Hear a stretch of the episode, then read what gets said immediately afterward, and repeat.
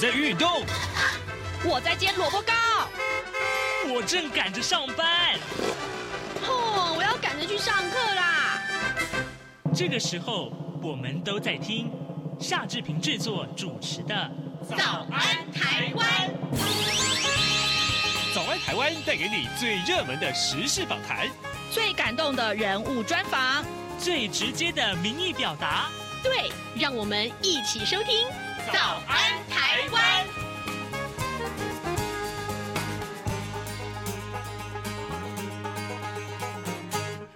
台湾！我是夏志平。今天是二零二四年的二月七号，星期三。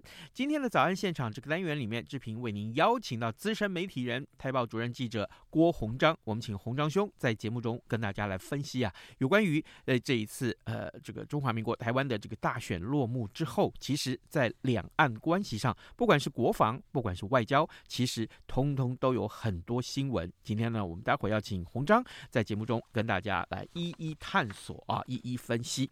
那么在跟红章呃聊这些新闻之前，志平有一点点时间来跟大家说一说各平面媒体的。的头版头条讯息啊，首先我们看到《联合报》，《联合报》这个消息呢，同时也放在《自由报》的《自由时报》的头版上面，就是全台湾有十九家医学中心的家数啊，呃，已经维持了二十多年，但是昨天打开了上限，卫福部公布了台北区跟北区的这个医学中心评鉴结果，那么台北区会新增加两家，目前是。准医学中心的台北慈济跟双和医院都晋升为医学中心了。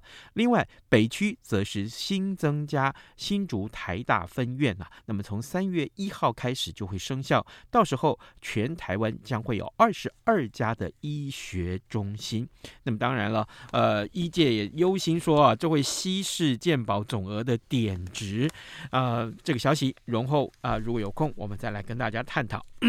另外，《自由时报》上面的这个头版头条讯息也告诉我们，十九种十九种癌别的 NGS 检测要纳入健保，最高给付是三万块钱，最快五月份就会上路。那么，当然了，预估大概每年会有三万人受惠啊。那这是《自由时报》上面的头版头条讯息。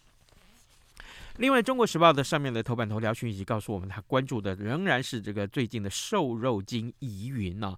那么，台中市政府跟卫福部的食药署六号同步就台糖安心囤的这个梅花猪冷冻肉片呢，是不是含有瘦肉精啊？西布特罗，那么启动了双轨复验啊，双方都预估今天就会有结果。卫福部的次长王必胜他数度表示说，曾经一再提醒台中市要审慎处理，不要急着公布。那么台中市卢秀燕六呃呃市长啊，他六号就回呛说，维护食安呐、这个呃宁严勿松，宁快勿慢，不在第一时间。警示人民，难道说要牺牲民众的健康，等厂商慢慢申复再公布呢吗？哦，那么呃，这个到底是人民重要呢，还是厂商的利益重要呢？这是今天《中国时报》上面的头版头条讯息。另外，另外，我们也看到的是啊、今天联合报的头版啊，事实上也是两家财经专业报纸上面很重要的讯息啊。晶圆代工龙头啊，呃，台积电昨天举行了董事会，拍板将和日本的合作伙伴啊，那么在熊本新建第二座十二寸晶圆厂。新厂将会一如预期的切入七纳米跟六纳米的先进制程，那这将是台积电继在美国亚利桑那州之后呢，在日本。再度打造另外一个先进制程的生产据点。那台积电规划熊本二厂今年年底会新建，二零二七年底要营运啊。合计两座晶圆厂的这个投资总额将会超过两百亿美元，这相当于新台币六千两百七十亿元。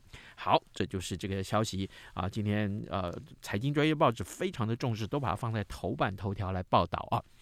现在时间早晨的七点零四分四十五秒，来，我们进一段广告。广告过后，马上就回到节目的现场来。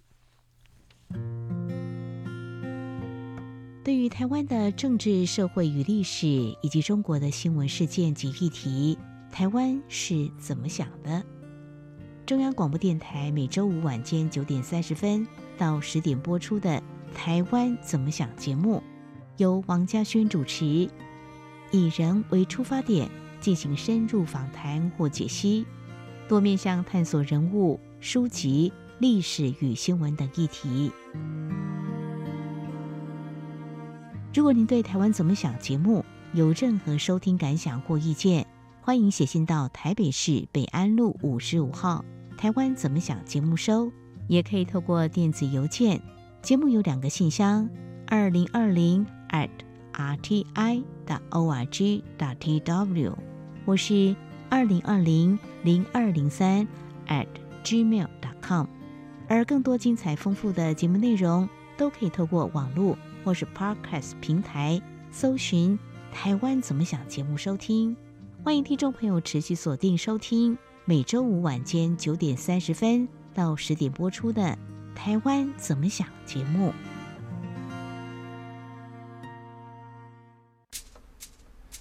早安，台湾，你正吃着什么样的早餐？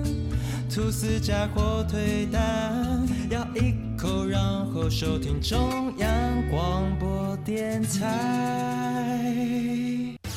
早安现场。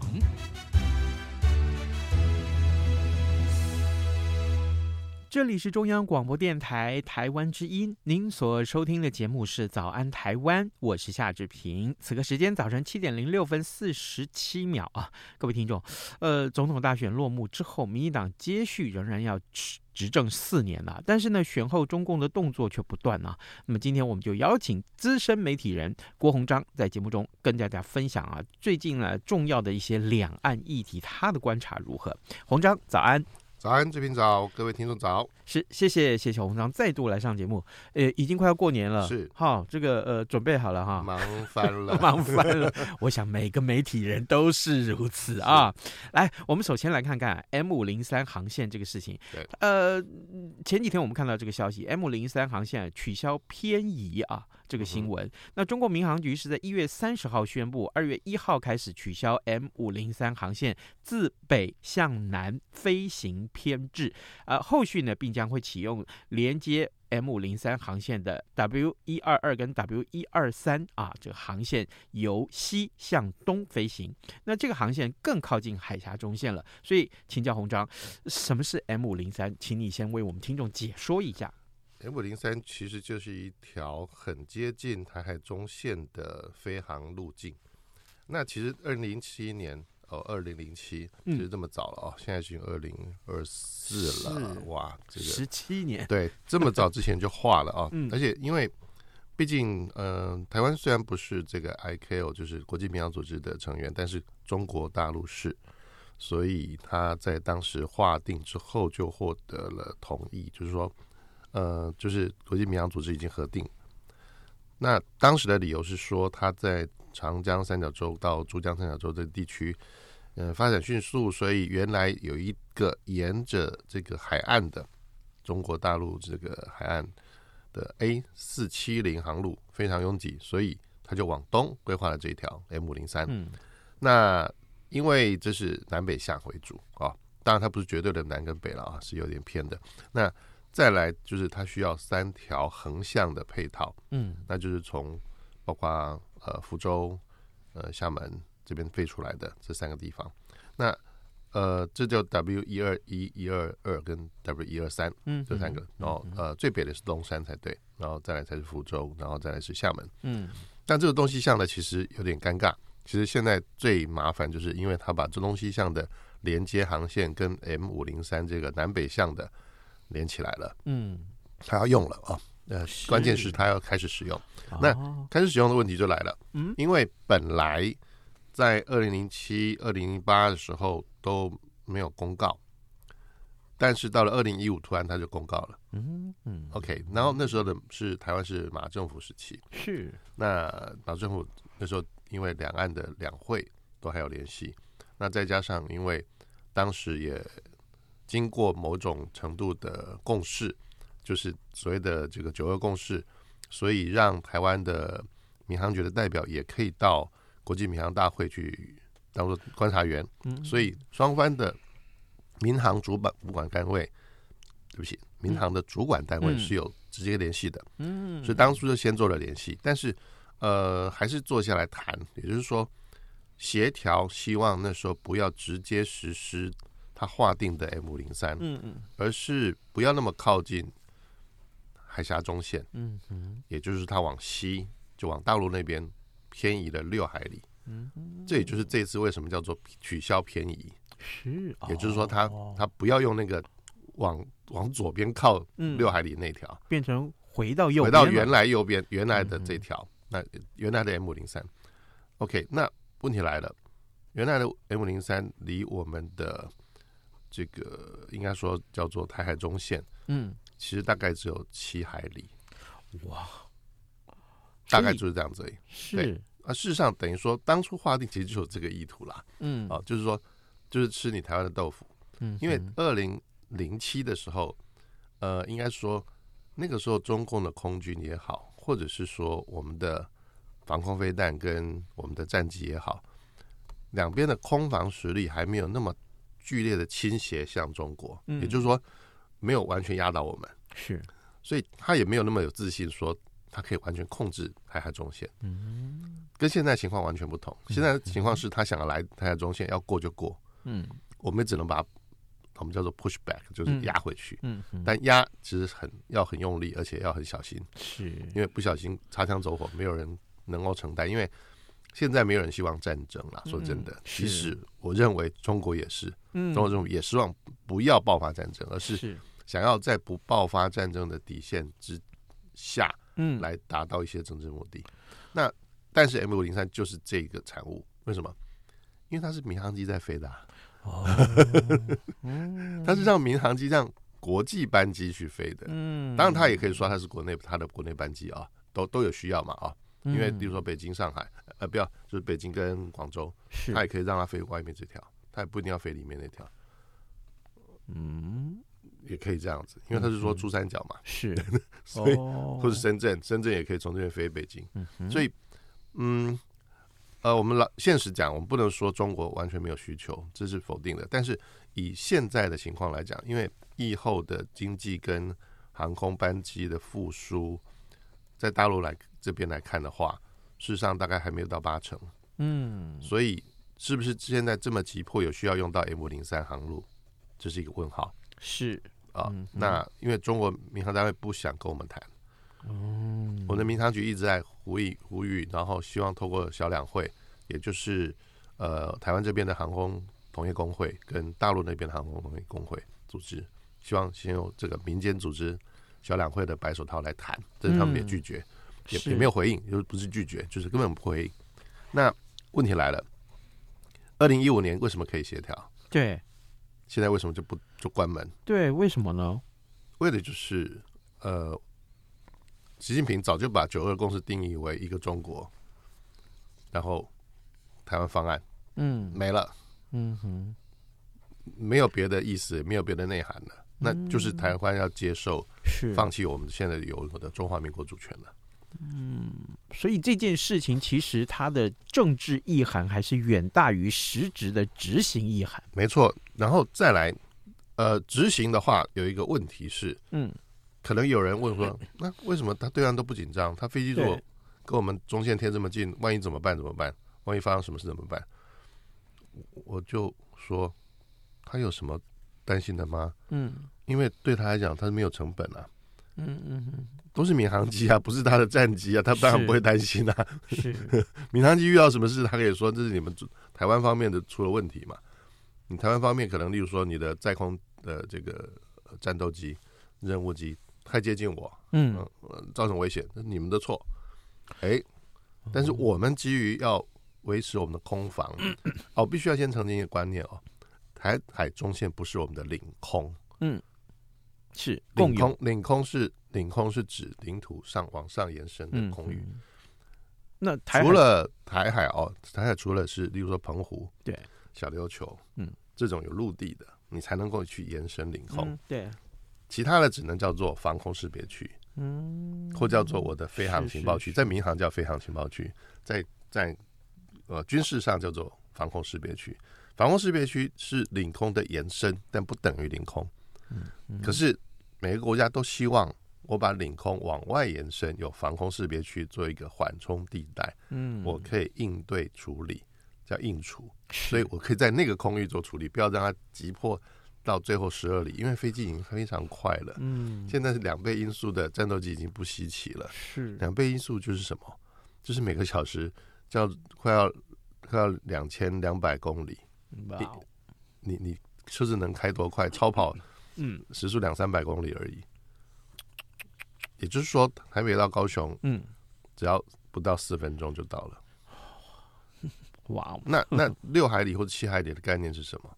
对那样那么快速的飞机来讲，就是一眨眼就到了。嗯，那也就是说，从台海的西的对岸西岸飞到我们这边来，嗯，到到台湾的西岸只要七分钟。嗯嗯，因为它从起飞会比较慢嘛，然后加速冲过来，七分钟就到了。那你有多少时间可以反应？如果现在中线本来以西是我们都还可以控管，现在他把民航机丢过来，一架一架一架一架的民航机在那边飞。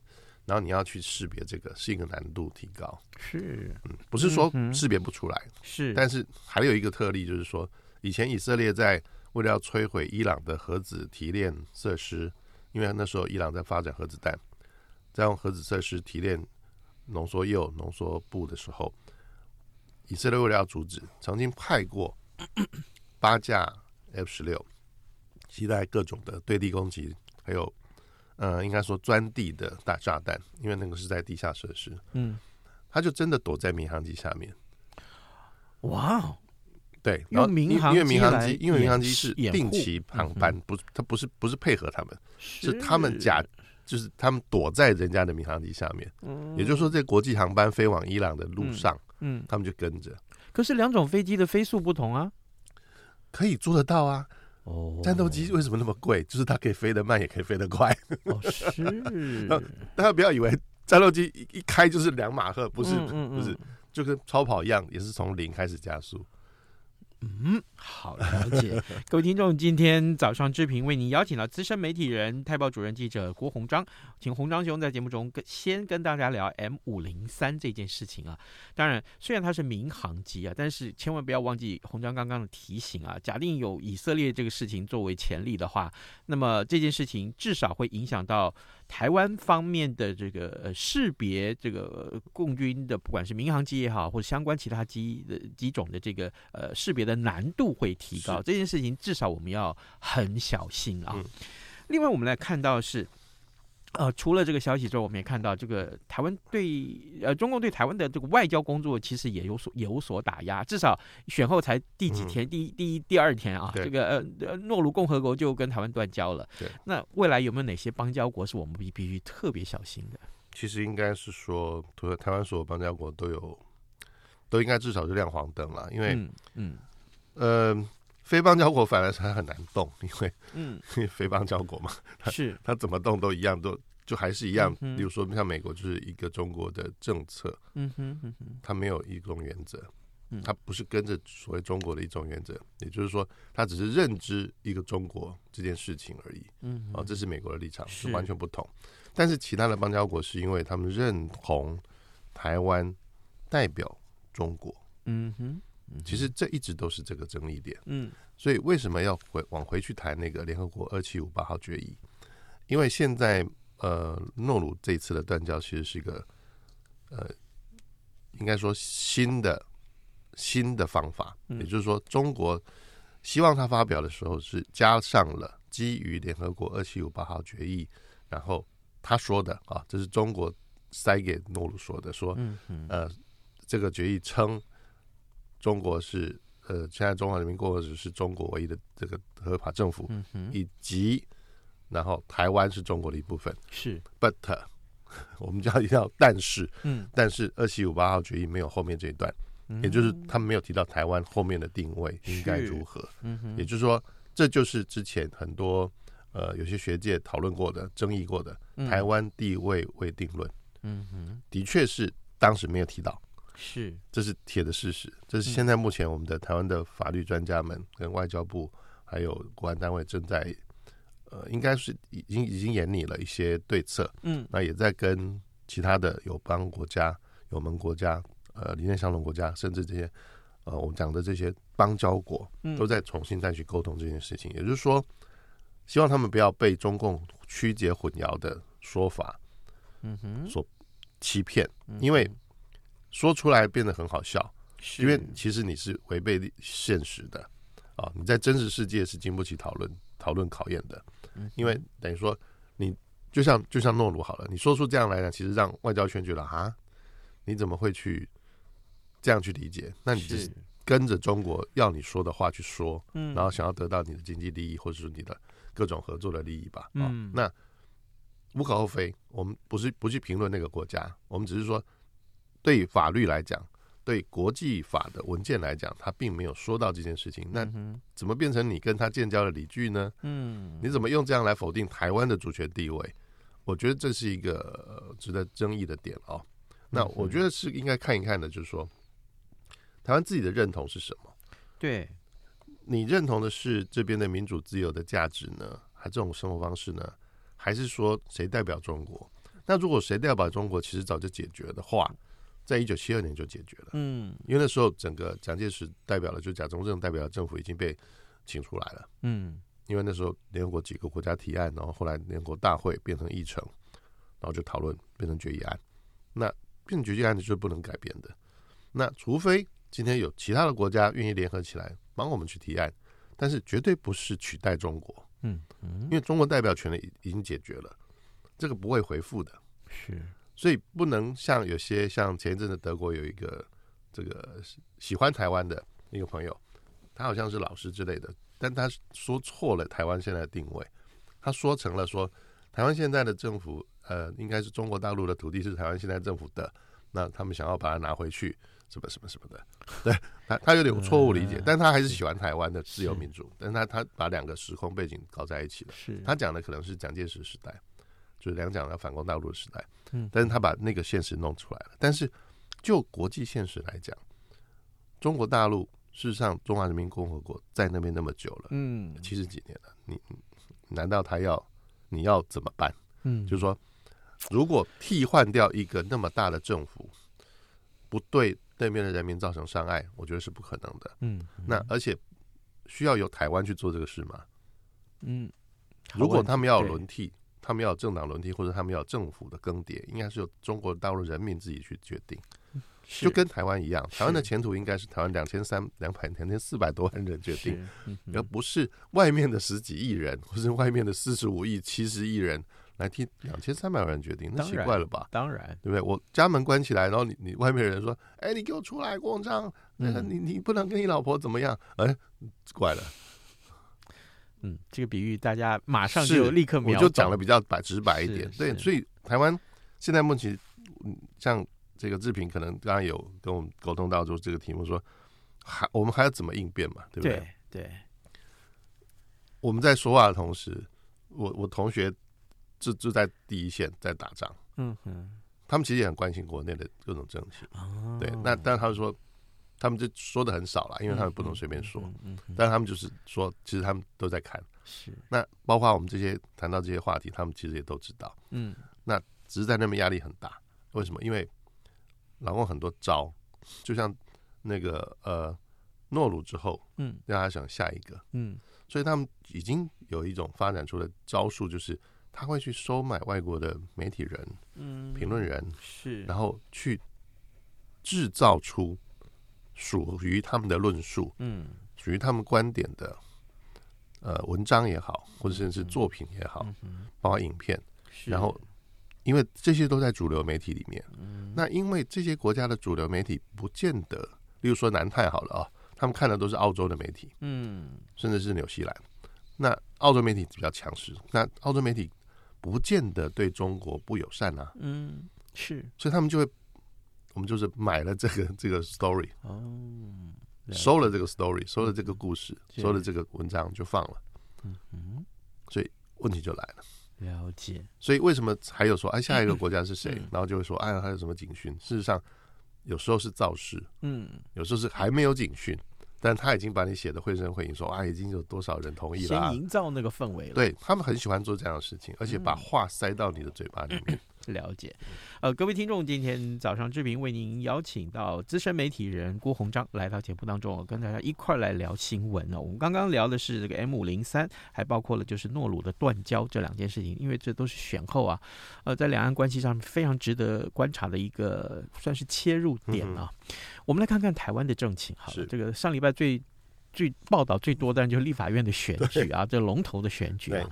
但事后有传出啊，这个绿白的接触啊，绿营跟白营就是私下接触这件事情。当然，呃，双方都各说各话啊。这这事情还真的到目前为止还没有一个真相。我坦白讲啊，你怎么去看待这个事情？我觉得如果政党跟政党合作，那真的是无可厚非啊。嗯，就说即使。过去在呃刚刚过世的这个施明德担任这个民进党主席的时候，他都提倡这个大和解，嗯，喝大和解咖啡，谁跟谁大和解啊？嗯，敌对的双方来最最最极端的两边呢，是。是偏红的新党，嗯。哼，跟 来跟民进党喝大和解咖啡，是。再加国民党，为什么？为什么要这样？因为你不求同存异，你没有办法在台湾大家一起合作去完成事情。嗯嗯嗯、更何况现在是三党不过半，在立法院里面哦。嗯、那呃，如果说因为立法权没有办法一致跟行政权一致的话，嗯，那就认为说我可以取代你做什么事，这个才是谬误。嗯，现在立法院已经发展到这样子了。昨天。在国民党团有个记者会，已经这个呃党团成员去，应该说在叫叫落实总招这个这个傅昆萁的说法，叫做成立国会特侦组。嗯，哇塞，国会都有司法权了，怎么可以？不是这个就根本是宪政上的混乱啊！对呀，对，那行政权就算了，嗯，当然他们才提了一条也是侵犯行政权的啊，就是说要由立法院。提案，然后多数决去否，应该说去免去重要官员的职位，嗯，好像是例如说交通部长啊、呃、这种，我说啊，哇，我当场听了也是哇，而且这位论据的这位出来说理的这位新车立委，他还说美国大大小小官员都要经过国会同意，我跟其他的记者两个就互相看了一眼，嗯哼，下巴差点掉下来。完全扭曲嘛，因为美国是只有重要官员，就是说驻外大使是，以及独立机关像 FCC 通讯联邦通讯委员会的委员跟这个主委，嗯。啊，他们叫不叫主委，叫叫叫做 Chairman 主席，只有这种人需要国会同意，其他四千名，嗯，都是呃，现在是拜登说了算，对。台湾也是这样啊，怎么可能每一个？所以顶多像 NCC 啊，像这个对，或者监察委员、考试院对。但是台湾已经够多了，你还有两院呢。美国没有其他两院，美国是国会自己两院，不是不是考监两院，没有多出另外那两院。美国只有三权，对不起，三权其实我我必须要讲，没有贬低国父的意思。嗯，五权分立是一个好的设计，如果运作运作完美的话，嗯，但。实物上是运作不完美，嗯，现在有点积乐，嗯，所以另外的两权其实是可以整并啊，是。必须要讲。嗯、那如果好了，三权分立，如果真的运作顺畅的话，其实倒是可以做很多事情，嗯，因为为什么可以做很多事？因为你在互相制衡监督下，你的分权才会出现真正的效率，而不是立法委员整天想着要替行政官员做决定，嗯哼，对不起，你可以。建议做决定，但是承担的不是你。是对，但现实要兼顾到，我必须这么说啊。好，各位听众，今天早上志平为您邀请到资深媒体人、太报主任记者郭鸿章来到节目当中，跟大家来分析时事啊。我们特别特侧重是在呃这个总统大选落幕之后啊，这个呃我们就看到的一些呃航空啊啊两岸呐啊的军事啊外交啊这样的一个消息的探索。我们非常谢谢洪章跟我们的分享，当然也谢谢各位听众的收听，欢迎您啊随时上到央广的官。官网来浏览新闻，或者是为我们早安台湾来按个赞好吗？谢谢您，今天也跟大家说拜拜了，谢谢洪章，也谢谢各位听众收听，拜拜，拜拜。反正过了十二点，好多一样被丢弃。